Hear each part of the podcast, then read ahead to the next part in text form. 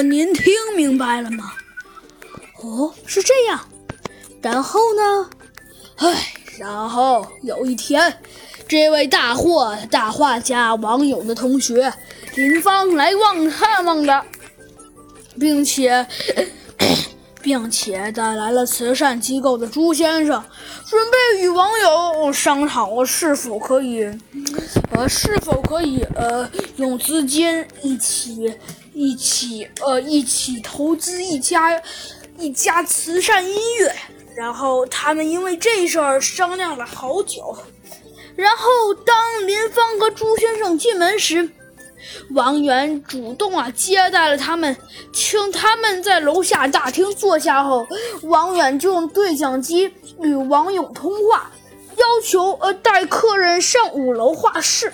但是王勇坚持下楼与客人见面，所以电梯在四楼停了一下，然后就下来了。电梯门打开，呃，我就看到了王勇竟然死在了狭窄的电梯内。他的后颈被一把锐利的短剑给刺穿了，唉，在短剑的剑柄上系着一条粗粗响的粗些的橡胶绳。